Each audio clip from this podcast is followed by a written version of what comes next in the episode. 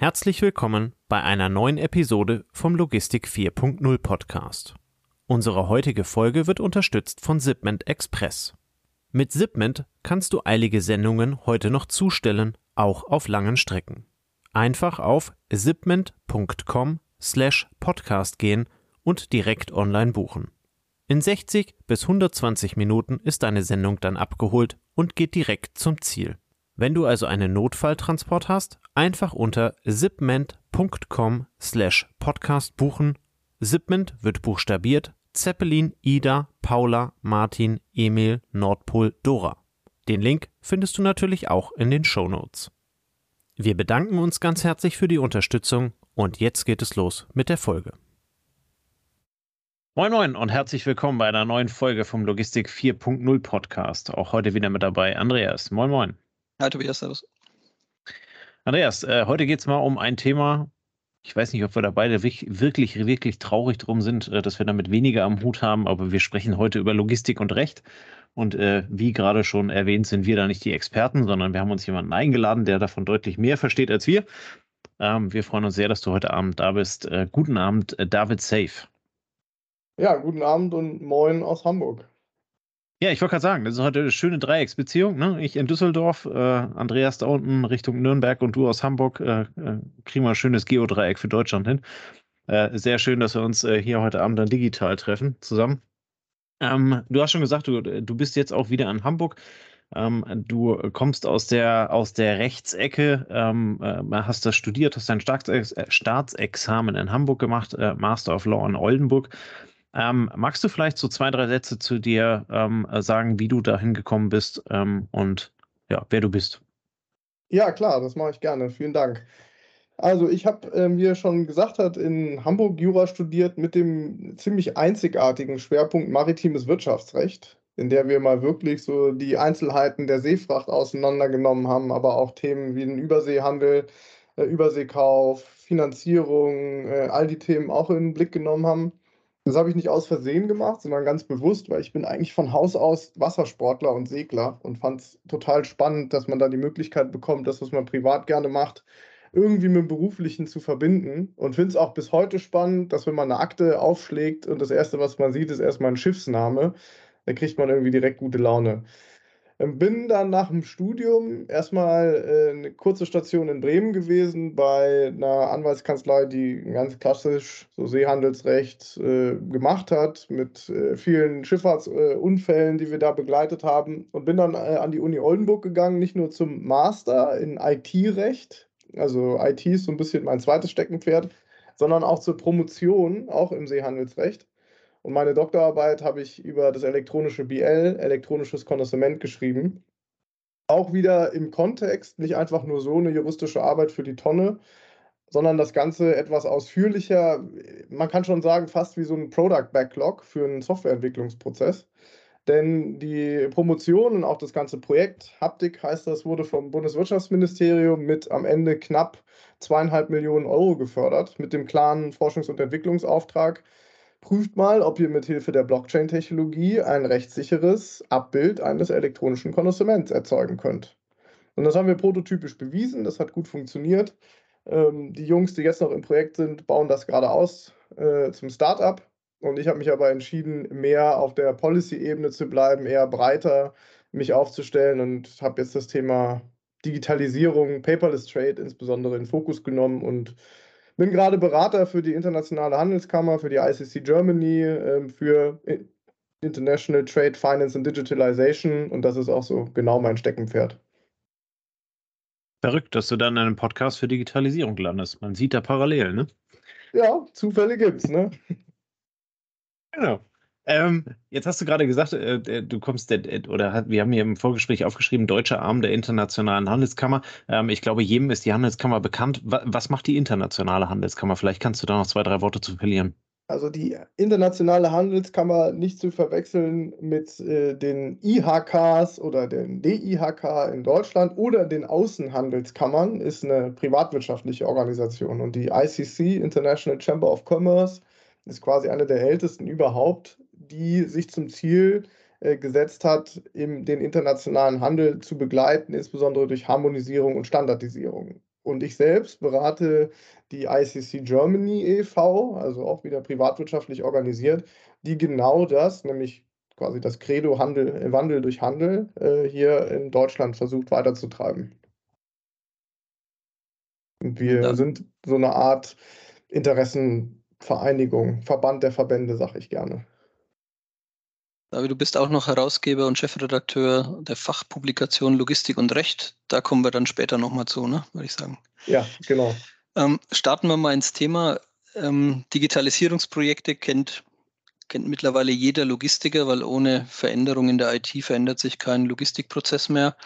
Ähm, wir haben die letzten Jahre analoge Prozesse übersetzt, ähm, meistens unternehmensintern. Wer das gemacht hat, der weiß, das ist manchmal schon eine Herausforderung manchmal auch über Unternehmensgrenzen hinweg. Das ist nochmal eine Stufe mehr, wenn es dann darum geht, ähm, Spediteure und Verlader zusammenzubringen oder ähm, Lieferanten und äh, Händler. Und das hat einen sehr vernetzenden Charakter, aber ist halt immer noch auf die Branche oft bezogen. Ähm, die Herausforderungen dabei sind technisch als erstes und wenn man das geschafft hat, dann ist es menschlich der Change. Ähm, und dann sind wir immer froh als Praktiker, dass wir aufhören können. ähm, und da setzt eigentlich du an, ne? ähm, weil du, ihr beschäftigt euch damit, wie sich der Rechtsrahmen wahrscheinlich verändern muss, unter welchen Bedingungen man technische Mittel einsetzt, um den Rechtsrahmen zu halten. Gibst du uns mal eine Übersicht, wo wir da momentan aus deiner Sicht stehen zum zur Möglichkeit ähm, der digitalen, sage ich mal, der Abbildung von Dokumenten, von Prozessanforderungen. Vielleicht so etwas, ja, sagen wir in der Matrix, in der Aufteilung Landtransport, Seetransport, Luftfracht, Deutschland, Europa, Kontinent, global, dass du uns da mal ein bisschen orientierst, wie das aus deiner Sicht da aussieht. Ja, das mache ich gerne. Ich würde allerdings vorher noch mal kurz auf, das, auf so ein Projekt eingehen. Weil du hast ja gerade gesagt, na, ihr hört da auf, wo ich eigentlich erst anfange, beim Rechtsrahmen. Und mein Credo ist eigentlich genau dieses Gefühl, an Anfang zu stellen und zu sagen, die Frage, dürfen wir das überhaupt? Oder ein bisschen konkreter, wie dürfen wir das überhaupt rechtlich, so ein mhm. Digitalisierungsprojekt an Anfang zu stellen? Und dann quasi anhand der Anforderungen, die das Gesetz oder die europäischen Verordnungen oder internationale Abkommen uns geben, äh, dann so ein Product Backlog zu entwickeln und das, diese Anforderungen genauso zu behandeln, wie wenn sie eben aus der Fachlichkeit selbst kommen. Ja, also vielleicht beim, beim Datenschutz ist das, glaube ich, schon angekommen. Ne? Also wer jetzt heute digitalisiert und dort personenbezogene Daten, äh, wie zum Beispiel die GPS-Position eines Lkw-Fahrers und so, ähm, registriert, der muss sich mit dem Thema Datenschutz beschäftigen, der muss sich um Löschfristen kümmern und ähnliches, ähm, auch um Anonymisierung vielleicht nach einer gewissen Zeit oder auch von vorne weg. Ähm, das, das glaube ich, ist schon angekommen. Jetzt kenne ich so, dass man aber selten bei einer firmeninternen Digitalisierung zum Gesetz greift. Ne? Das meinte ich damit, mhm. dass wir uns als Praktiker da halt in unseren sagen wir, bekannten Rechtsrahmen, wie es uns bewusst ist, beschäftigen. Aber ich habe auch manchmal den Eindruck, wenn man so Richtung Silicon Valley guckt, man testet technisch halt was möglich ist und schaut mal, wie, das, wie die Gesetzgebung funktioniert oder reagiert. Ja, mhm. ja. ja. also mit dem Silicon Valley hast du natürlich ähm, quasi genau den Gegenpool genannt. Ne? Da funktioniert es wirklich, wie du sagst, wir, wir probieren es halt und schmeißen es auf den Markt und wenn dann Klagen kommen, sprichwörtlich Klagen kommen, ja, dann schauen wir, wie wir dann damit umgehen. Aber bis dahin fahren wir quasi ein bisschen unter dem Radar. Das ist nicht ganz mein Ansatz, beziehungsweise das ist genau das Gegenteil von meinem Ansatz. Ich meine, wenn man das nämlich schafft, von vornherein diese ganzen rechtlichen Anforderungen mitzudenken, dann beschleunigt man am Ende auch den Software-Rollout. Weil meines Erachtens ist es nichts Frustrierenderes, als eine wunderbare Software zu bauen oder sagen wir mal einen wunderbaren Prototypen. Und dann kommt irgendwann die Managemententscheidung oder die Teamentscheidung. So, jetzt gehen wir in Richtung Rollout. Naja, dann fragen wir doch mal unser Legal Department, äh, ob wir denn tatsächlich live gehen können. Und dann geht der Ärger nämlich erst richtig los, weil das ist für uns Juristen auch sau schwierig, muss man so sagen, weil wir kriegen dann den Zeitdruck und also jetzt mach mal deine Prüfung, ob das geht. Immer im Hinterkopf zu wissen, ja, der Rollout drängt. Auf der anderen Seite müssen wir aber auch unseren Job machen und auf rechtliche Schwierigkeiten hinweisen. Wenn wir die jetzt wieder zurückgeben ins Projekt, in die IT-Fachlichkeit, dann muss dann wieder von vorne angefangen werden zu entwickeln. Und am Ende, im schlimmsten Fall, haben wir zwei oder dreimal dasselbe Inkrement neu gebaut, bis dann irgendwann tatsächlich dann die Rechtskonformität steht und dann der Rollout läuft. Wenn man das an den Anfang stellt, kann man das im besten Fall geradlinig gestalten und kommt so schneller zum Erfolg. Ja, das kann ich ein Stück bestätigen aus Erfahrung vom Hörensagen. Ähm, wo man das vor allem antrifft, ist im europäischen Kontext, im Arbeitsrecht zum Beispiel. Ne? Also dort kenne ich es jetzt als Logistiker, du baust eine Software für Deutschland, willst in die Schweiz ausrollen und dann stellst du auf einmal fest, da gibt es untertägliche Krankschriften oder was weiß ich, also Besonderheiten, die mhm. eben dem Softwareentwickler und dem Projektteam in dem Moment gar nicht bewusst waren. Ne? Aber ja, ähm, betracht, äh, guck mal auf, aus deiner Sicht vielleicht auf die verschiedenen, sag ich mal, Inhalte und, und erklär mal aus deiner Sicht, wo stehen, wo sind wir denn wie weit? Wenn, mhm. Ja, also ich nehme mal das Thema weiter in Dokumentation, Transportdokumente, Warndokumente und so weiter auf, weil das ja auch so ein bisschen mein Schwerpunkt ist. Und dann fangen wir mal in Deutschland an, äh, denn das deutsche Recht ist da schon ziemlich weit. Äh, das hat nämlich im Jahr 2013 eine große Reform unseres Handelsgesetzbuchs gegeben. Also jetzt seit zehn Jahren wurde das im sogenannten Reform des Seehandelsrechts durchgesetzt, dass so die wesentlichen Transportdokumente national ähm, für alle Ladungsträger digitalisiert wurden. Das heißt, seit 2013 können wir in Deutschland elektronische nationale Frachtbriefe, zum CMR komme ich gleich, Seefrachtbriefe, Konnoissemente, Lade, Ladescheine und Lagerscheine digital ausstellen und verwenden, so als ob sie auf Papier wären. Die gesetzgeberischen Anforderungen sind da allerdings relativ vage geblieben. Da steht einfach nur drin, naja, eine elektronische Aufzeichnung, die dieselben Funktionen erfüllt wie das jeweilige Papier. Das ist ein bisschen wenig, um daraus direkt auch eine Software entwickeln zu können. Das heißt, da musste man tiefer reingehen und mal sagen, ja, was sind eigentlich dieselben Funktionen? Welche Anforderungen bestehen da überhaupt? Was ist das IT-Sicherheitslevel, an dem man sich orientieren muss? Das ist das, was quasi Gegenstand meiner täglichen Arbeit und auch meiner Promotion war. Ähm, aber es ist erlaubt. Was gefehlt hat, war eine Öffnungsklausel für die elektronischen Transportversicherungspolicen. Das haben wir aber jetzt tatsächlich auch seit anderthalb Wochen, seit dem 13. Februar auch ermöglicht, dass eben auch funktionsäquivalente elektronische Aufzeichnungen für Order-Transportversicherungspolicen in Deutschland ausstellbar sind. Das heißt, man hat da schon sehr, sehr viel erreicht. Was noch gefehlt hat, war lange Zeit ähm, die Ratifizierung des ECMR-Zusatzprotokolls, also des Zusatzprotokolls fürs CMR, äh, um elektronische CMR-Frachtbriefe auszustellen. Da ist aber Deutschland äh, im letzten Jahr den entscheidenden letzten Schritt gegangen und hat es ratifiziert, sodass Deutschland endlich auch ECMR-Frachtbriefe ähm, zulässt. Und das Schöne hier ist, wenn man eine Software baut, die für einen nationalen Frachtbrief taugt, dann funktioniert die genauso auch für einen ECMR-Frachtbrief, weil die Anforderungen fast identisch sind. So viel zur Lage in Deutschland äh, und zu den Verkehrsträgern. Wenn man jetzt mal so ein bisschen weiter guckt, wie sieht es auf dem europäischen Kontinent aus, dann, dann sieht man so eine gemischte Situation, was die ähm, elektronischen Möglichkeiten angeht. Es gibt Jurisdiktionen, die sind sehr, sehr weit, die erlauben ganz viel. Interessanterweise ist da Spanien ganz weit vorne. Ähm, die Niederlande sind zum Teil ganz vorne, wobei Niederlande und Belgien äh, sich sehr stark auf den CMR fokussieren und die anderen Dokumente so ein bisschen außen vor lassen. Aber auch da kommt wahnsinnig Bewegung ins Spiel. Und da kommt Bewegung ins Spiel, nicht etwa bloß aus dem europäischen Rahmen, sondern insbesondere aus dem internationalen Rahmen, getriggert durch die G7. Denn die G7 haben äh, jetzt unter der äh, Präsidentschaft von Deutschland im letzten Jahr eine Digitalministererklärung verfasst und veröffentlicht, in der sich alle G7-Staaten dazu verpflichtet haben, diese Digitalisierung von Transportdokumenten und anderen äh, Dokumenten im internationalen Handel auf die Agenda zu setzen und durchzusetzen. Weswegen jetzt zum Beispiel gerade unser Nachbarland Frankreich enorme Anstrengungen ergreift, um deren äh, Code Civil und Code Commercial äh, äh zu öffnen für elektronische Dokumente. Und das Ganze eben auch wieder nicht losgelöst und europäische Insellösungen schaffen, sondern auch wieder im ganz großen internationalen Kontext. Denn es gibt ein sehr, sehr gelungenes Modellgesetz der Vereinten Nationen. Das ist das Modellgesetz für elektronische übertragbare Dokumente, MLITA. Und das ist quasi wie so eine Art Mustergesetz, das international verwendet werden kann, wenn es darum geht, Papier zu digitalisieren. Und das Ziel der G7-Erklärung war es eben, seine, dass die G7-Mitgliedstaaten und alle anderen Länder ihre Gesetzgebung an dieses MLITR anpassen, damit es uns quasi gelingt, standardisiert, international mit Daten so zu verfahren, wie wir es bisher mit dem Papier machen. Und das ist der Status quo, in dem wir uns befinden.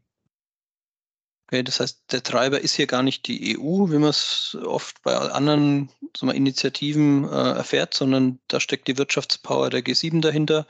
Und das, was du mit äh, den Vereinten Nationen gemeint hast, das ist dann wie eine Vorlage, an der man sich orientieren kann, die aber generell für alles gilt, was heute Papier ist, sei es jetzt Einreisedokumente oder was auch immer. Und ähm, die, das gibt so ein bisschen die Leitlinien dann vor für die Gesetzgebung hier.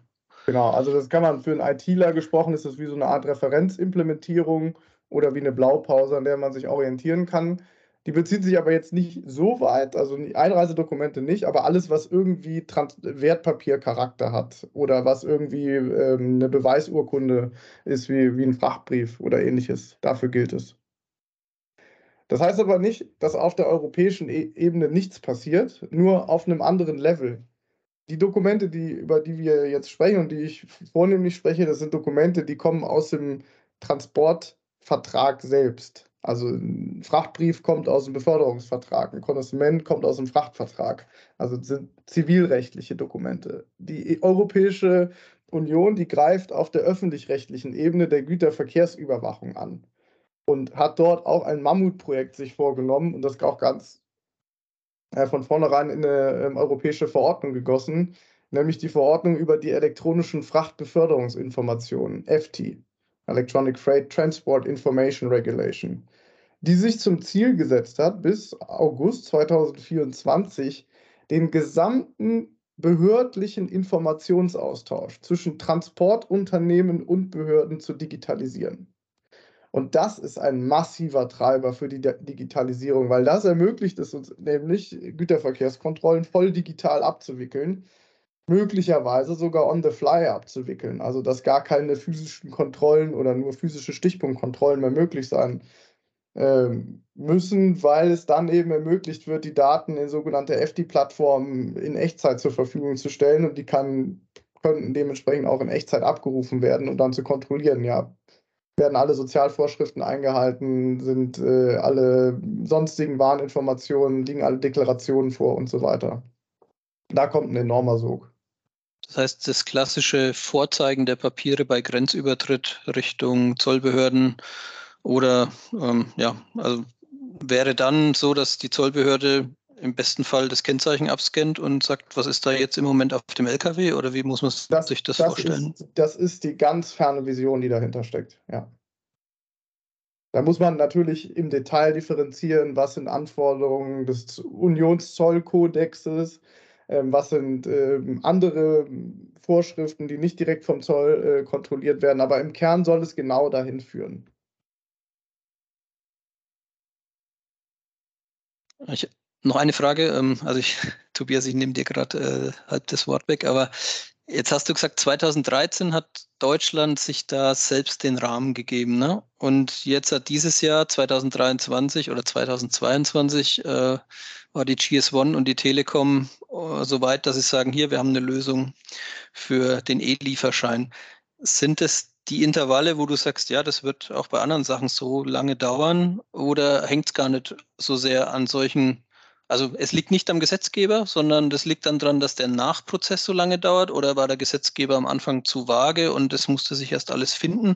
Wie kommt es zu dieser Differenz zwischen, eigentlich haben wir seit vielen Jahren schon, was wir brauchen und dem, was jetzt passiert, dass es erst 2022 so ein, so ein, so ein Produkt gibt, sozusagen?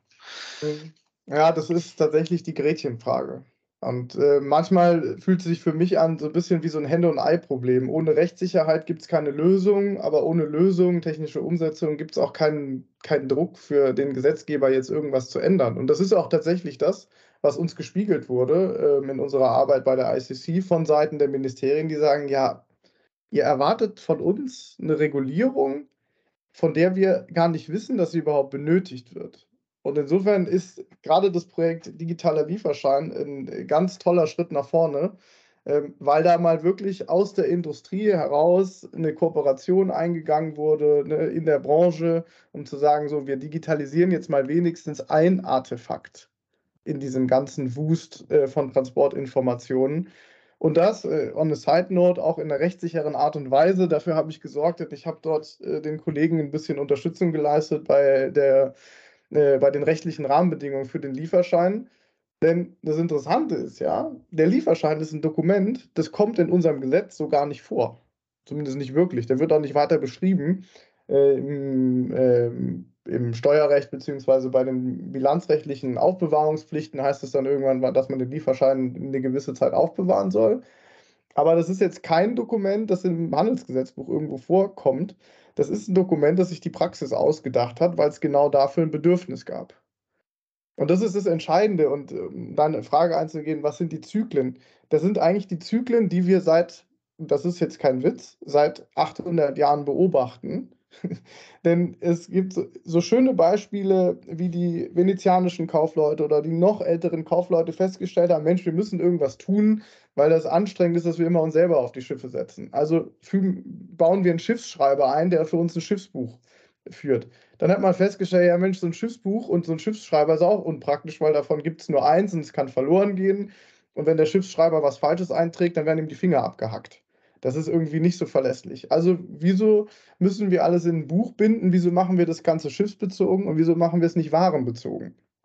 Also erfinden wir den Vorläufer vom Konnoissement, beziehungsweise den Vorläufer vom Versicherungszertifikat und so weiter und so fort. Irgendwann haben wir festgestellt, Mensch, wir, wir brauchen einen schnelleren Informationsaustausch. Äh, können wir nicht einen Seefrachtbrief benutzen, den kann man auch per Fax schicken.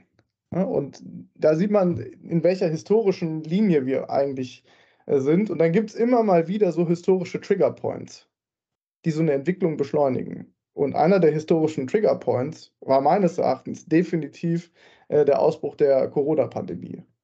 Denn der hat bei vielen Unternehmen und auch bei vielen Mitarbeitern und Mitarbeiterinnen in den Unternehmen wirklich dann die Augen geöffnet und mal gezeigt, was das eigentlich für ein anachronistischer Prozess ist. Und wenn man mal in, äh, ins Ausland schaut, da fu führte das auch zu wahnsinnigen Problemen, dass man so papierbasiert war.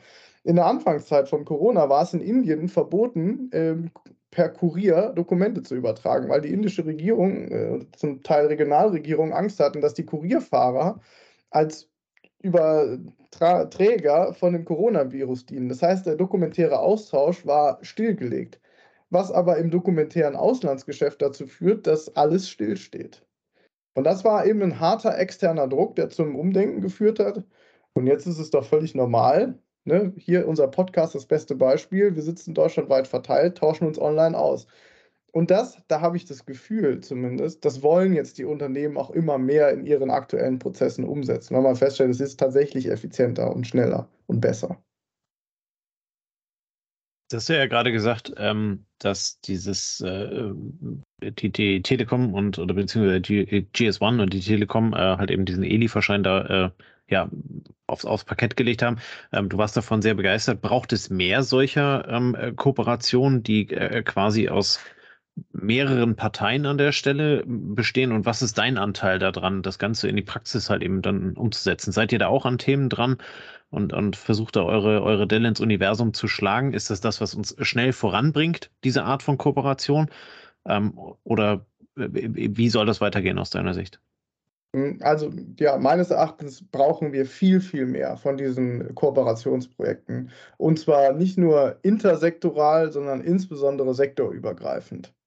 Das klingt jetzt auf den ersten Blick enorm aufwendig, denn wenn man so eine äh, Cross-Industry-Corporation äh, aufbauen will, da muss man mit vielen verschiedenen Stakeholdern sprechen, die ganz verschiedene Interessen haben. Das sieht man ja an den Dokumenten. Ich finde, die sind wie so ein, ja, wie so ein Melting Pot eigentlich der Interessen im internationalen Handel, weil der Transporteur hat ein ganz anderes Interesse an dem Dokument, wie die Exporteure, Importeure, wie die Banken, wie die Versicherungen, wie die Kontrollbehörden. Aber nur wenn man, wenn es einem gelingt, und das Beispiel kann man übertragen auf jeden anderen Sektor, aber nur wenn man es, wenn es einem gelingt, diese ganzen verschiedenen Bedürfnisse der Stakeholder auch tatsächlich zu einen, dann schafft man es auch technisch Standards durchzusetzen. Denn das muss einem bewusst sein. In jedem Digitalisierungsprojekt spielt Standardisierung eine Riesenrolle. Aber Standardisierung bedeutet an allererster Stelle erstmal ein gemeinsames Verständnis und eine gemeinsame Sprache für die Zusammenhänge zu finden. Und dafür braucht man diese Kooperation. Das ist dann am Anfang sehr, sehr aufwendig, wenn es ums Corporation Building geht. Aber hinten raus lohnt sich der Aufwand. Weil dann sind alle on board, dann haben alle dasselbe Verständnis und dann läuft auch der Rollout viel, viel schneller, weil ja allen Beteiligten klar ist, was eigentlich Sache ist. Ja. Wobei die IT an der also die Digitalisierung in, in IT-Sinn an der Stelle ja äh, äh, vergleichsweise einfach zu handhaben ist. Ne? Du, du brauchst halt eben, so wie du das vorhin auch gesagt, du bist so eine, so eine Art äh, Übersetzungstabelle äh, zwischen zwei Gesellschaften. Ne? Du, äh, du kennst das Recht, äh, du kennst die Gesellschaft und du bist das Bindeglied, in dem du versuchst halt eben die Interessen der Gesellschaft mit dem deutschen oder mit welchem Gesetz auch immer zu matchen. Ähm, da gab es vor, vor, äh, vor einiger Zeit, wo du sagst, die, die Industrie muss da viel tiefer rein. Ich weiß nicht, ob du das mitbekommen hast. Ähm, äh, äh Cofinity X ähm, ist, ist ein Konsortium aus, aus diversen Autobauern, ähm, die an der Stelle eine Plattform aufgebaut haben, um halt eben dann ihre Sublieferanten da äh, reinzubringen. Hat einen ganz anderen Hintergrund mit Nachhaltigkeit und äh, mit, dem, mit dem Lieferkettengesetz. Aber letzten Endes, das ähm, unterstützt ja die Aussage, die du sagst, irgendwo möchte die Industrie an der Stelle da halt eben mit rein.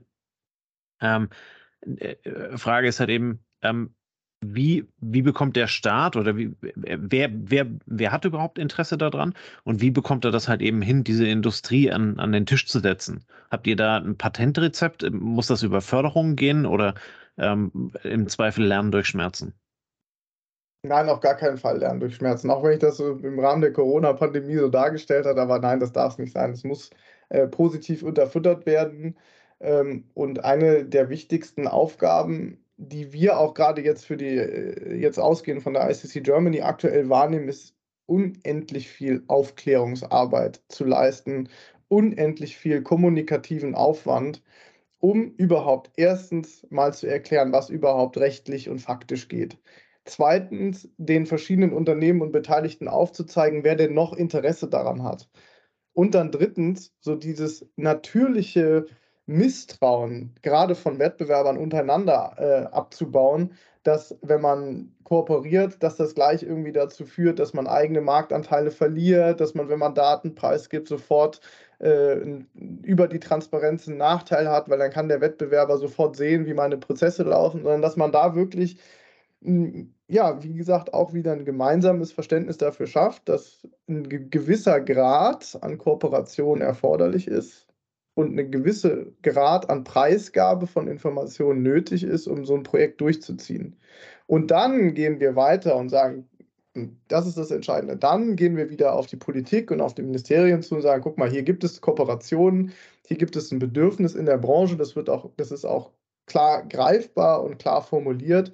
Hier brauchen wir punktuell Unterstützung. Und da sind Förderprogramme sehr, sehr wichtig. Aber ich finde noch viel wichtiger auch eine Sichtbarkeit in der Politik, dass mal darüber gesprochen wird. Und gerade so Themen wie jetzt in der G7-Deklaration, dass man da mal so ein Thema untergebracht hat, das finde ich enorm wichtig, weil jeder, der dann nämlich mal damit konfrontiert ist, irgendwo äh, einen Förderantrag auszustellen, gerade in der Mittelstandsförderung, der kann immer darauf referenzieren, guck mal, das, was wir machen, zahlt ein auf ein Ziel, das die Bundesregierung im Rahmen der G7 sowieso schon herausgegeben hat. Hm. Ähm, Jetzt muss ich ein bisschen praktische Kritik anbringen. Ähm, ich als Praktiker, morgen kommt mein Chef in mein Büro rein, nimmt sich einen Kaffee und sagt, äh, wir machen übrigens ein Lager in Italien. Ähm, sieh mal zu, dass die Ware dahin kommt. Dann habe ich eine relativ klare Aufgabenstellung. Ich muss irgendwie die Ware darunter bekommen. Ähm, wenn du jetzt sagst, ähm, da muss die Awareness geschaffen werden, da muss mit IT gesprochen werden, da muss mit der Politik gesprochen werden. Ähm, mit welchem zeitlichen Horizont äh, rechnet ihr da mit Ergebnissen? Also äh, äh, wie, wie schreitet das voran, weil ja doch weitaus mehr Interessenskonflikte da drin sind, als wenn mein Chef bei mir reinkommt und sagt, Lager in Italien und hopp. Ähm, habt ihr da eine, eine, zeitliche Vorstellung davon, bis wann das mhm. gehen sollte? Hm, ich weiß nicht, ob das, ob das Beispiel passt. Du willst Lager, äh, ähm, Ware nach Italien ins Lager bringen. Ich würde es eher damit vergleichen, du willst in Italien ein neues Lager aufbauen. Das ist in ungefähr. Da, da meinte ich das. Ist ja. okay. Nein, von der, von, auch von der, von der Programmatik her, ne? weil ähm, äh, Ware verschiffen, mit, mit dem LKW transportieren, ist relativ straightforward. Das, was wir machen, ist, ist ein bisschen umfangreicher. Das klingt jetzt danach, als ob das Jahrzehnte oder noch länger dauert. Ähm, da muss man sagen, da kommt es eben tatsächlich auf das ähm, politische Umfeld drauf an. Also zum Beispiel Stichwort elektronische Transportversicherungspolice. Da ist von dem ersten Aufschlag, dass wir überhaupt entdeckt haben, da gibt es eine Lücke im Gesetz, bis zum Vorschlag äh, aus unserer Arbeitsgruppe heraus, im Übrigen unter großer Zusammenarbeit aller deutschen Verbände, insbesondere Bankenverband, Versicherungsverband, da ganz GDV ganz weit vorne. Vielen Dank auch an die Kolleginnen und Kollegen an der Stelle. Ähm, bis hin zum Gesetz, das den Bundestag und den Bundesrat passiert hat, ist ein Jahr vergangen. Und das ist echt schnell. Und das ist aber nur deswegen so schnell gewesen, weil wir von dieses Stakeholder Alignment sehr, sehr intensiv betrieben haben. Und dann konnten wir eben wirklich mit einer eindeutigen, klaren Stimme sprechen, die auch für die Politik verständlich war und nachvollziehbar war, um dann so eine Regelung tatsächlich umzusetzen. Ich habe hab auch nochmal eine Anschlussfrage. Also das, was, was Tobias vorhin erwähnt hat, ähm, das nennt sich Pro Projekt äh, Catena X ähm, aus dem Automotive-Sektor. Jetzt mal inhaltlich unabhängig davon, als ich es zuerst gelesen habe, äh, da, da, da, assoziiere ich sofort äh, Kartellrecht. Ist, ist das Thema Kartellrecht bei diesen Kooperationen ähm, vielleicht ein Anachronismus oder wie, wie, wie, oder ist es was, was man berücksichtigen muss, aber man muss es ganz klar trennen und sauber definieren, was, was ist jetzt Zusammenarbeit in Bezug auf Daten, ähm, Ökosystem und was ist Zusammenarbeit in Bezug auf, du bündelst deine Einkaufsmacht oder sonst irgendwas? Die Übergänge sind da wahnsinnig fließend. Und deswegen muss man das Kartellrecht auf jeden Fall von Anfang an mitdenken. Und ich habe schon vor ein paar Jahren mit meinem sehr geschätzten Kollegen Dr. Sebastian Lufen ein Paper geschrieben, das sich genau dem Thema gewidmet hat. Und wir haben das Paper betitelt Antitrust by Design.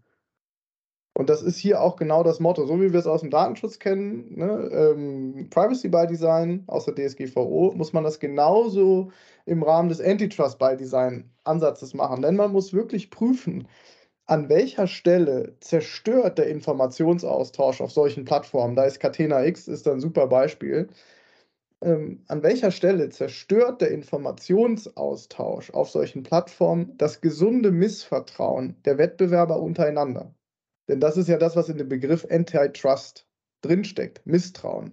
Und das ist eben ein gesundes Missvertrauen, weil es das ist, was den Markt, was den Wettbewerb am Laufen hält. Solange ich nicht genau weiß, wie schnell ist mein Wettbewerber, wie billig ist der, ähm, wie, wie gut ist er positioniert, desto mehr bin ich motiviert, mich selbst zu verbessern, weil ich ja ständig irgendwie in dieser Angst lebe, ach Mensch, die sind dann doch schneller im Prozess. Deswegen ist es enorm wichtig, das von Anfang an mitzudenken. Ohne dass ich sagen würde, dass, weil den Vorwurf, den muss ich ja das Datenschutzrecht jeden Tag gefallen lassen, dass man dadurch eine Bremse wird sondern man wird nur zu einer Bremse, wenn man nicht versteht oder nicht verstehen will, worum es eigentlich geht. Denn letzten Endes geht es ja bei dem ganzen Zusammenarbeiten, bei den ganzen Kooperationen auch darum, übergeordnete Ziele schneller und besser zu erreichen. Also Catena X ist meines Erachtens ja auch ein Projekt, das sich wegen Nachhaltigkeit zusammengeschlossen hat. Und Nachhaltigkeit, Nachhaltigkeitskooperationen können eben auf eine gewisse Art und Weise auch kartellrechtlich rechtfertigend sein. Ne, dass man sagt, hier erlauben wir aber einen spezifischen Informationsaustausch, auch zwischen Wettbewerbern, also horizontal, ähm, weil er eben die Nachhaltigkeit fördert. Oder ganz stumpf, weil die Verbraucherpreise dadurch fallen. Ja, und das ist das, es muss nur richtig gemacht werden. Im Übrigen, äh, Stichwort Nachhaltigkeitskooperation, den kleinen Teaser, in der neuen Ausgabe der Logistik und Recht erscheint genau zu dem Thema auch ein Beitrag, genau damit auseinandersetzt. Sehr cool, weil, weil ich gerade dachte, also es muss ja dann, es muss schon ein sehr idealistisches Bild hinter, also als Wert hinter diesen Kooperationen dann stecken, die sagen, lasst uns zum gemeinsamen Wohl zusammenarbeiten, aber lasst uns bewusst auch wissen, dass wir den Wettbewerb bewahren müssen. Und also da, da kann ich mir vorstellen, boah, wenn, wenn ich jetzt so ein bisschen ähm, keine Ahnung, wenn man sich auf den C-Leveln vielleicht äh, von früher aus irgendwelchen Werdegängen schon kennt und so, dann ist man ja eher gewohnt, in gewissen Branchen ähm, dann doch, ähm, ja, so wie das, wie das Ölkartell oder wie das äh, Ölpreiskartell, ne, dann hat man immer so eine Vermutung, dass da im Hintergrund mehr abgestimmt wird oder so ein konkurrentes Verhalten erzeugt wird, ähm, was dann eher nicht dem Gemeinwohl dient. Und da ist halt die Frage, ähm, muss ich dann so eine Kooperation auch rechtlich rantasten wahrscheinlich, ne? Und wird halt vom Gesetz im Kartellrecht dann einfach auch ge gechallenged. Ähm, und man sollte sich selber nicht verheben, sondern von sich aus darauf achten, wenn man sowas ja, baut.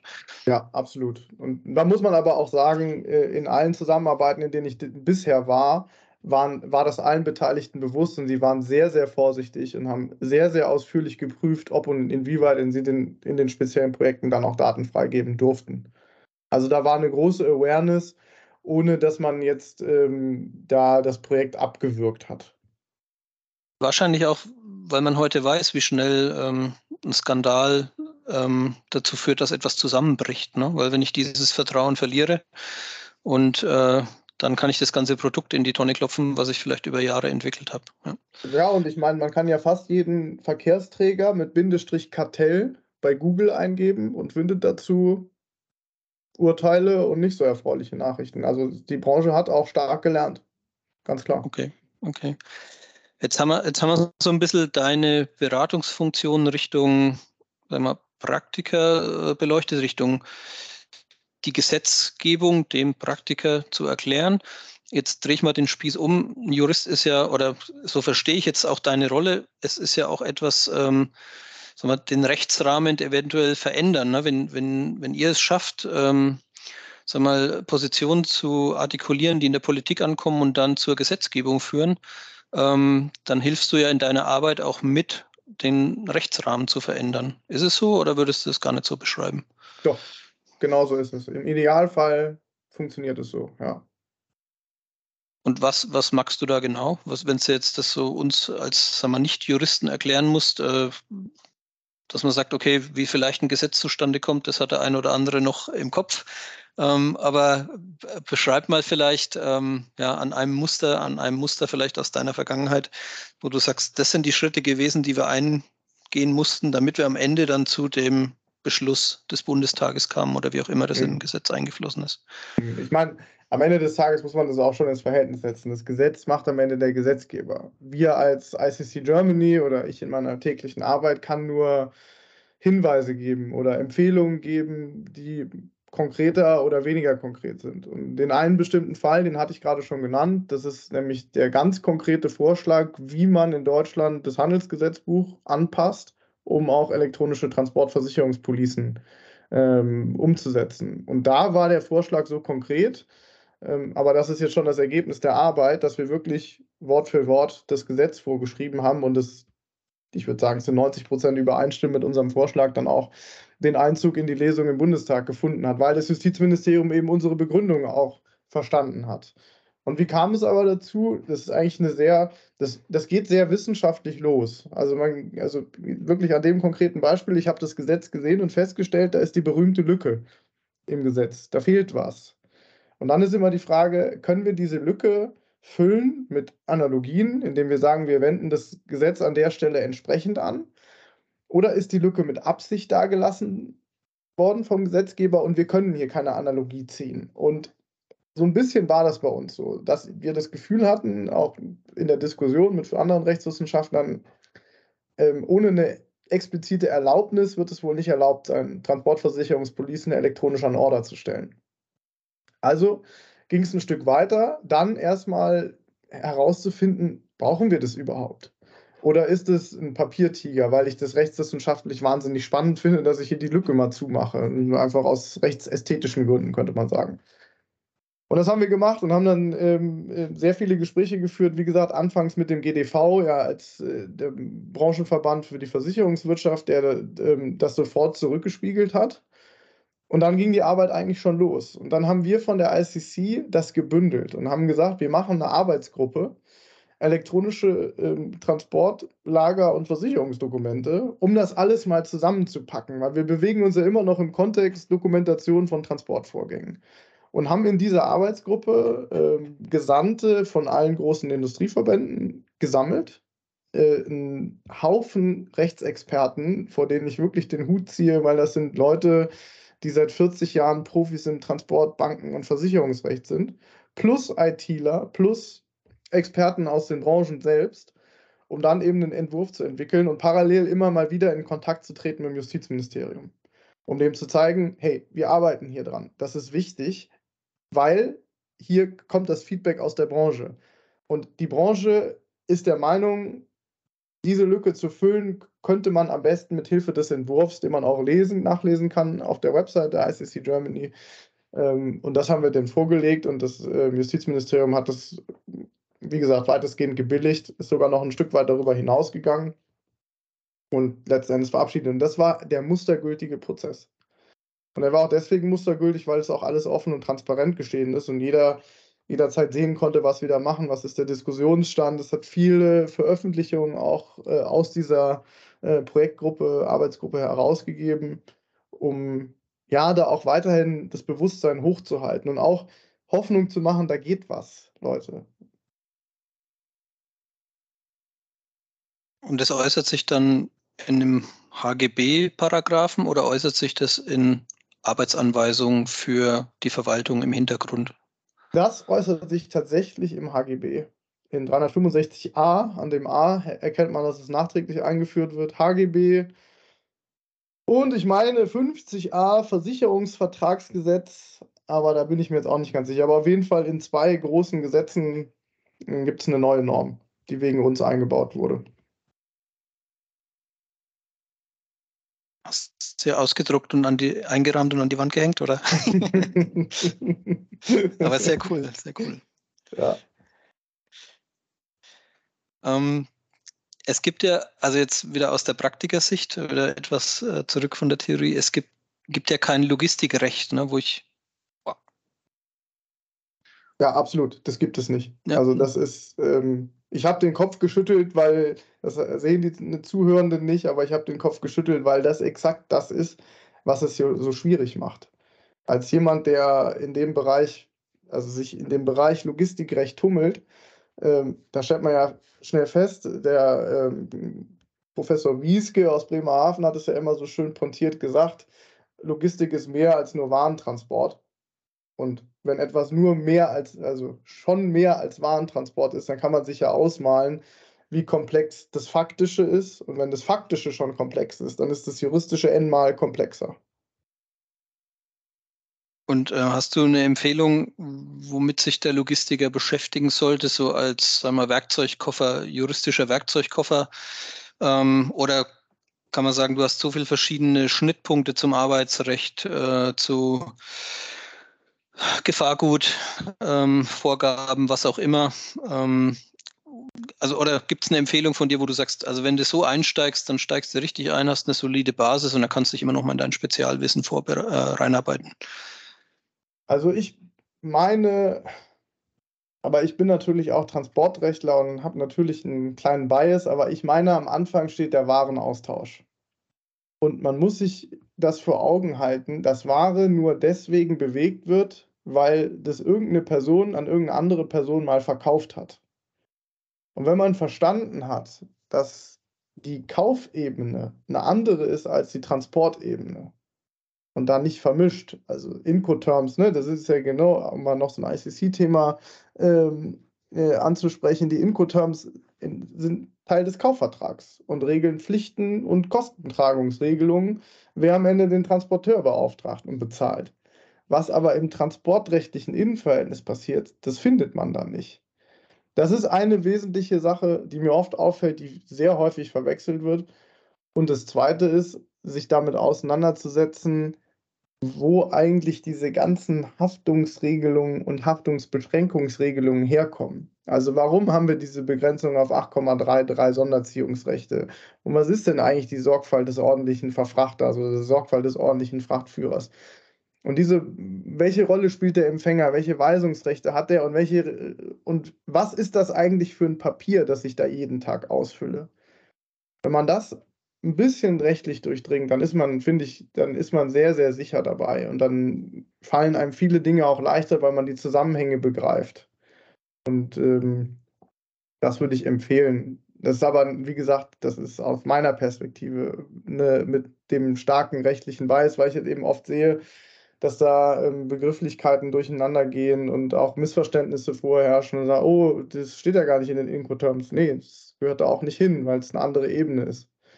Und da kann man helfen. Aber auf der anderen Seite muss ich auch sagen, ich habe vor jedem Respekt, der jeden, und ich habe auch für euch Respekt, der jeden Tag tatsächlich mit dem wahren Verkehr selbst zu tun hat. Ähm, weil da den Balanceakt zu halten zwischen Effizienz, Schnelligkeit und Sicherheit des Warenaustauschs einfach enorm. Und wir kommen dann, das muss man ja auch mal sagen, ne, gerade so der Begriff Sorgfalt des ordentlichen Frachtführers, das ist quasi eine perfekte Sorgfalt. Ja, die kann, kann man fast nicht erfüllen und dann kommen manchmal so schräge Anforderungen, wo sich sicherlich der ein oder andere Praktiker schon mal gefragt hat, was soll das eigentlich? Das ist praxisfern, das passiert nicht. Und das muss man dann natürlich auch wieder mitdenken, wenn man mit, mit jemandem aus der Praxis zu tun hat. Ne? Ja, aus dem Landtransport äh, spielt auch immer mit rein, wer ist der Prüfer, ne, finde ich. Also so jetzt meine Erfahrung, ne? Was für eine Person steht dir da gegenüber? Wie trittst du der, also da, da kommen auf einmal ganz viele weiche Faktoren mit rein. Mhm. Was hat er für einen ersten Eindruck? Äh, was, wie gehst du mit dem um? Wie kommunizierst du mit dem? Und ähm, das ist jetzt der Versuch, ohne Anwalt klarzukommen, ne? so würde ich es mal ausdrücken. Ähm, Wenn es dann natürlich vors Gericht geht, dann gut, dann bist du ja auch wieder in Gottes Hand oder so. Ne? Das ist ja, so ähnlich wie auf hoher See. ich könnte ja jetzt sagen, immer, also um für meinen ganzen Berufsstand immer rechtzeitig zum Anwalt zu rennen. Äh, weil natürlich kommen viele Dinge kurz vor Fristablauf. Ne? Das ist auch so eine Sache.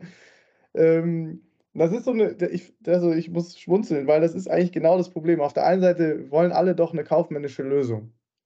Ne? Und die kaufmännische Lösung soll möglichst schnell kommen. Und das, aber manchmal zögert man die kaufmännische Lösung so lange hinaus und dann merkt man, es funktioniert nicht mehr und dann kriegt äh, der Anwalt, kriegt die Anwältin halt die Akte am Tag vor Fristablauf. Und im Transportrecht gilt eine kurze Verjährungsfrist von einem Jahr in den meisten Fällen. Das muss man vielleicht auch noch wissen. Und dann äh, fang, äh, äh, fängt man an zu schwitzen und das könnte man vielleicht auch noch mal besser handhaben. Ja, ich habe manchmal habe ich den, also das hatte ich mal den Eindruck in der Vergangenheit, das ist schon ein paar Jahre her, ähm, auch bei einer BAG-Kontrolle im Landtransport ging es um das Thema Kapotageregelung, ähm, wo ich am Ende so Fazit äh, den Eindruck hatte, der, der prüfende Beamte hätte gern einen Referenz, ähm, sage ich mal, Verlader gehabt, ähm, wo er dann wieder die äh, technische betriebliche Praxis auch mit anderen teilen kann, weil aus, aus diesem damals erhobenen Vorwurf eine Best Practice wurde, wo er gesagt hat, ja, richtig cool. Damit kann ich jetzt wieder zu anderen gehen und sagen, ja. schau, so kannst du es auch machen. Ne? Ja, und da muss man auch gerade die Behörden loben. Ne? Also die sind dann ja auch kooperationsbereit, weil die natürlich auch wissen, ja, wir müssen, unsere, auch als Behörde ist es die Aufgabe, das alles am Laufen zu halten. Ne? Ordentlich am Laufen zu halten, aber immer noch am Laufen zu halten.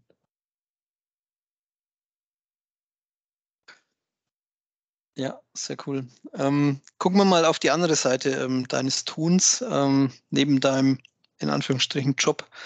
Ähm, bei der International Chamber of Commerce bist du auch Herausgeber, Chefredakteur der noch relativ jungen Fachpublikation Logistik und Recht. Ähm, wer ist eure Zielgruppe? Wen sprecht ihr mit der Publikation an?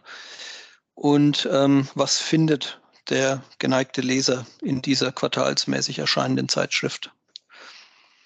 Ja, also wir fokussieren uns bei der Ausrichtung und den Inhalten der Logistik und Recht auf eine umfassende Darstellung, wirklich aller Bereiche in Logistik und alles, was noch dazugehört. Da sieht man auch auf dem Cover, ähm, es geht halt nicht nur um Warenaustausch und Logistikprozesse an sich, sondern auch um den Handel, um ähm, Versicherungen, um Finanzierung, genauso wie um Digitalisierung als Querschnittsthema, als auch Nachhaltigkeit auch als Querschnittsthema. Und das alles immer im juristischen Kontext das, das Log-Air-Team und unsere Autoren sind deswegen nicht überwiegend Juristen. Das, also sind viele Juristinnen und Juristen dabei, sondern vor allem auch Praktiker ähm, und auch ähm, Professorinnen aus anderen äh, Fachrichtungen, um da wirklich den Praxisbezug zu halten und ähm, auf aktuelle Themen einzugehen und die aber juristisch einzuordnen. Und da ist die Zielgruppe im Grunde natürlich, das ist ganz klar, wir sind ich bin Jurist, ähm, die anderen drei Herausgeber sind auch Juristinnen und Juristen. Ähm, wir haben natürlich schon erstmal einen starken juristischen Bias und richten uns natürlich jetzt am Anfang noch ein bisschen an die Rechtsabteilung. Aber das wird jetzt auch Stück für Stück weniger, weil wir da auch mutiger werden, äh, die anderen Disziplinen mehr einzubeziehen binden und wir wollen ganz klar auf diejenigen zugehen, die wirklich jeden Tag äh, mit Logistik, Handel, Finanzierung zu tun haben. Also auch so ein bisschen die Hemmschwelle nehmen, wenn man sich dann mit dem Thema zu 50 Prozent, 60 Prozent, 40 Prozent beschäftigt, mal zu sagen, ab, nur weil jetzt da irgendwas äh, Juristisches dabei steht, heißt das nicht, dass ich es nicht verstehe als Praktiker, sondern kann mich da genauso reindenken, einlesen, wie ich mich in technische Gegebenheiten von neuen Maschinen, von neuen Anlagen einarbeite.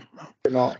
Genau, ich habe so ein, ich habe immer, das war so ein bisschen mein Wunsch, immer an die Vorlesung, die ich an der Uni in Oldenburg damals gehalten habe, weil an der Uni Oldenburg war ich Dozent für Einführung in das bürgerliche Recht und dann auch später Einführung in das Gesellschaftsrecht und solche Themen. Und mein Wunsch und mein Ziel für die Veranstaltung war es immer, bei meinen ähm, Studierenden das Gefühl zu vermitteln, sie verstehen schon, worum es geht, aber sie bekommen auch sofort ein Störgefühl, wenn irgendwas nicht nach Plan läuft.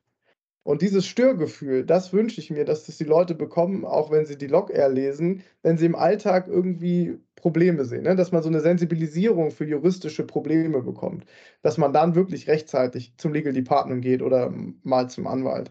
Aber dass man schon patent genug ist zu sagen, nee, mein Everyday Business, das kriege ich schon so hin, aber wenn was anders läuft, dann erinnere ich mich, ah, da habe ich doch in der Log-Air was zu gelesen, Greenwashing, da soll ich doch vorsichtig sein, sondern nicht immer drüber, überall draufschreiben, klimaneutral.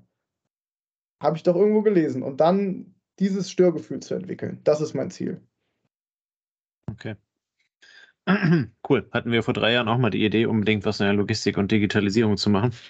Ähm, insofern äh, finde ich die Idee total cool, da, dass ihr dann Needs seht und dann halt eben genau da reingeht äh, und, und äh, euch ja letzten Endes halt eben dafür aufopfert, genau diese Lücke dann halt eben zu füllen, ähm, um so ein bisschen darauf zurückspielen, zurückzuspielen, was du vorhin sagtest mit der Lücke im Gesetz, die ihr dann füllt. Ähm, insofern sind wir sehr gespannt, ähm, was, was es da zu lesen gibt. Ähm, und äh, ja, werden euch da, äh, oder beziehungsweise werden auch bei uns im Podcast hier noch ein bisschen was dafür machen. Ähm, jetzt hast du bei dir im LinkedIn-Profil ähm, den Untertitel Paperless for Fully Digital Trade im Claim ähm, und fängst jetzt an, eine äh, physische äh, Zeitschrift äh, mit der Logistik und Rechts äh, zu verlegen. Ähm, wie passt das zusammen? Ja, die Frage musste kommen. Ja, klar.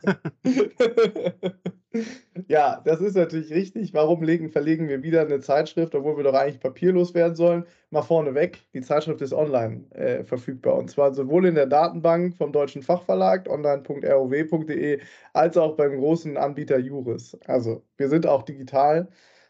Warum sind wir aber doch auf Papier? Weil die Rechtswissenschaft und die ganze juristische Branche halt noch ein bisschen tradiert ist und wir brauchen einfach noch Papier zum Anfassen, dass es in der Kanzlei liegt, im Büro liegt und man das dann noch lesen kann. Und ähm, wer weiß, wo die Zukunft hingeht, vielleicht haben wir das in Zukunft nicht mehr, aber jetzt am Anfang gehört es dazu. Okay. Na, du hast ja auch gesagt, also die ganze Branche ist ja sehr, sehr im Umbruch. Ähm, ihr, ihr nehmt da bei, bei gewissen Themen eine Pionierrolle ein ähm, das halt eben umzubrechen. Wer weiß, äh, ob es in drei Jahren die, die Zeitschrift dann noch in digital, äh, Quatsch, in physischer Form gibt und noch in digitaler Form. Ähm, habt ihr so, ein, äh, so eine Art Roadmap, ähm, so eine Vision, wohin es für euch gehen soll mit der Zeitung? Also wir wollen uns als fester Bestandteil der Tageslektüre etablieren. Also es ist mir schon wichtig, dass wenn jemand morgens die DVZ liest oder den täglichen Hafenbericht oder so, dass er einmal im Quartal, wenn die ähm, Log erscheint, dann auch da einmal durchgucken, dass es einfach Standard ist. Das, ja, klar, hast du es in der Log-R gelesen? Natürlich habe ich das gelesen. Das ist so ein bisschen der Wunsch. Und das ist natürlich auch eine ganz schön, ich sag mal, frommer Wunsch, weil dafür müssen wir einiges tun. Denn als Quartalsmagazin stehen wir immer vor der Herausforderung zu sagen, wir haben einen Schwerpunkt und dieser Schwerpunkt muss passen auf die Leserschaft, der muss irgendwo aktuell sein, der muss auch genügend in, also Output liefern quasi äh, und der darf nicht zu nischig sein. Ne? Und das ist ähm, ja die Roadmap für die nächsten Jahre. Und ähm, wir werden ähm, dieses Jahr auch eine Jahrestagung äh, zur Logistik und Recht machen, äh, zu den Themen Digitalisierung und Nachhaltigkeit, weil das bietet sich gerade in dem Jahr einfach an. Äh, um auch da wieder äh, branchenübergreifend so ein bisschen Input äh, zu geben an alle Beteiligten und wollen uns einfach etablieren. Das ist das Ziel. Ja, dann sagen wir von unserer Seite mal viel Erfolg, äh, viel Glück. Wir haben, wir haben mal ähm, eure Zeitschrift auch bei uns auf äh, logistik4.0.de als Banner verlinkt. Wer da Interesse hat, einfach draufklicken und dann kommt man relativ schnell zu euch. Ähm, weil wir auch gesagt haben, wir testen mal eine Kooperation, ne, auch den Logistik 4.0 Podcast. Ähm, soll es in der nächsten Ausgabe geben auf einer der hinteren Seiten, aber wir liefern so ein bisschen Zusatzinformationen für den Leser, der dann durch ist und glaubt, er hat immer noch zwei Monate Luft, wo er sich mit dem beschäftigen kann. Und da findet er dann von uns ähm, eine kuratierte Liste an passenden Podcasts zu dem jeweiligen Schwerpunktthema. Ähm, David, vielen Dank. Wir biegen in den Abschluss ein. Ähm, um dich als Person noch ein bisschen kennenzulernen, habe ich eine Schlagwortrunde vorbereitet oder haben wir eine Schlagwortrunde vorbereitet. Ich gebe dir immer mal ein Wort und du kannst in zwei, drei Sätzen dazu sagen, was dir einfällt oder was dir da wichtig ist. Lege ich mal los mit Schweden. Großartiges Urlaubsziel. Okay, dann Übungsleiter FC St. Pauli. Das hatte ich bei dir mit der Vita gefunden. ja, bester Fußballclub der Welt, in Hamburg sowieso. Und äh, Übungsleiter, äh, vielleicht ganz kurz zur Einordnung, nicht im äh, sportlichen Bereich. Ich bin eigentlich Handballer von Haus aus, nicht Fußballer, sondern im pädagogischen Bereich am Nachwuchsleistungszentrum. Weil die Jungs, da sind nur Jungs, ähm, die da in den Profibereich wechseln wollen, werden schulisch stark begleitet, dass die parallel ihre schulischen Ziele auch erreichen. Und deswegen hat der FC St. Pauli schon seit Jahren die DFL, äh, DFB Drei-Sterne-Wertung, weil er da echt Top-Jugendarbeit macht.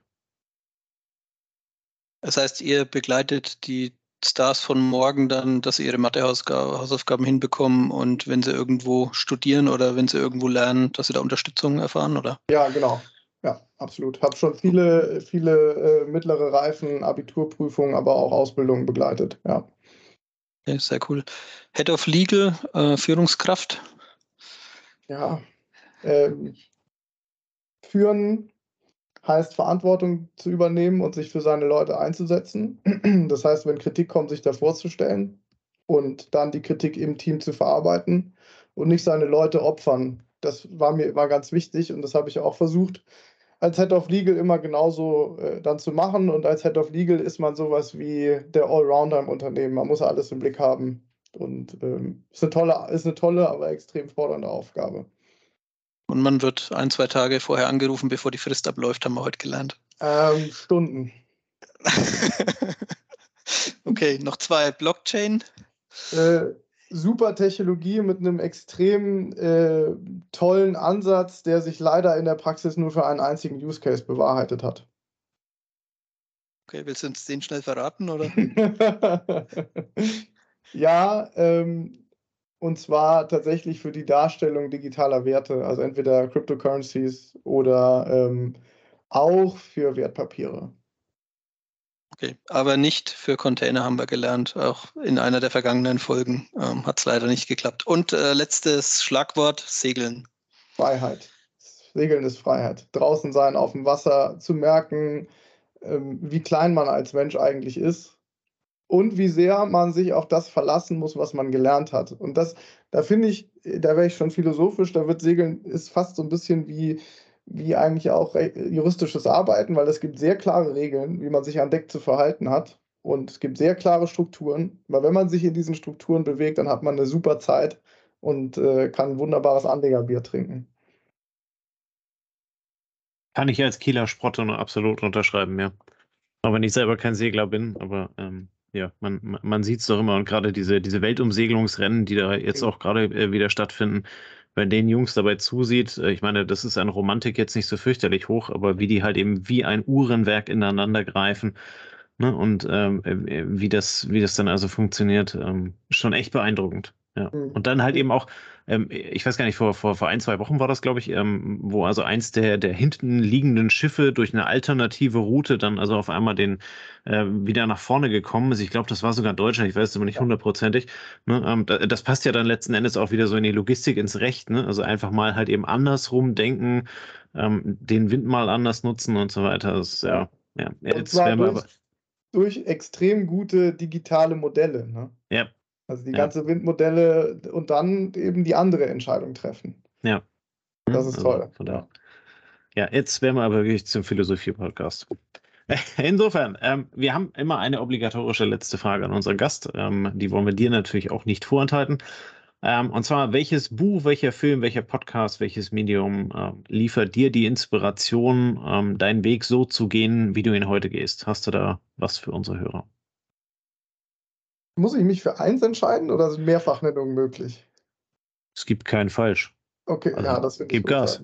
Also, was mich ähm, an Literatur enorm also wirklich begeistert hat, und ich denke, es geht eigentlich allen so, die es gelesen haben, ist von Daniel Kahnemann, Thinking Fast and Slow, also schnelles Denken, langsames Denken. Das ist ja schon fast ja, kitschig, wenn man das sagt, aber wenn man das mal im Zusammenspiel liest mit dem äh, Buch von Gary A. Klein, Sources of Power, How People Make Decisions, dann finde ich, ist es Wahnsinn, weil das sind zwei Wissenschaftler, die im Grunde zwei unterschiedliche Thesen vertreten zum selben Thema. Nämlich der eine sagt ja, vertrau deinem Instinkt nicht, weil dein System 1 ist langsam und faul.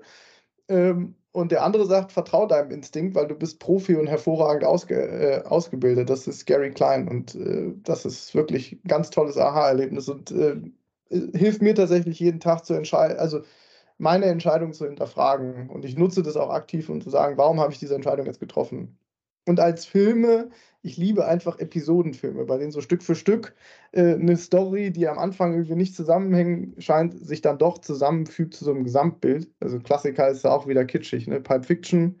Aber ganz aktuell und empfehlenswert, äh, ohne zu spoilern, ist Babylon. Also wenn noch nicht drin Okay. war, das kann ich wirklich empfehlen. Es war so beeindruckt, war ich schon lange nicht mehr vom Film. Okay. Packen wir unten in die Shownotes ähm, auch den Filmtipp und äh, beziehungsweise ist, ist es denn eine Episode oder ist das ein, ein, ein Film? Das ist ein Film, aber nimmt äh, viel Zeit mit. Ich glaube, das sind dreieinhalb Stunden. Ui, Oder ja, so. okay. Aber die sind es wirklich wert. Packen wir unten rein. Dann wisst ihr, ihr müsst da reingehen. Super, David. Ähm, vielen lieben Dank für deine Zeit, ähm, für alles, was du ähm, mitgebracht hast äh, hier in unserem Podcast. Auch wenn das Thema Recht für uns ja als, als Praktiker immer erstmal etwas hinderlich und etwas trocken ist, finde ich, hast du es heute sehr belebt. Ähm, auch, äh, auch so diesen, äh, ja, diesen Querverweis zur Digitalisierung, den hast du nicht nur gebracht, den hast du, den lebst du ja richtig. Ne? Also man merkt so, wenn du davon erzählst, äh, da, da, da ja, lodert was in dir, äh, was, was das, dass das irgendwie genau dein Thema ist. Bin ich sehr glücklich darüber, dich im Podcast gehabt zu haben.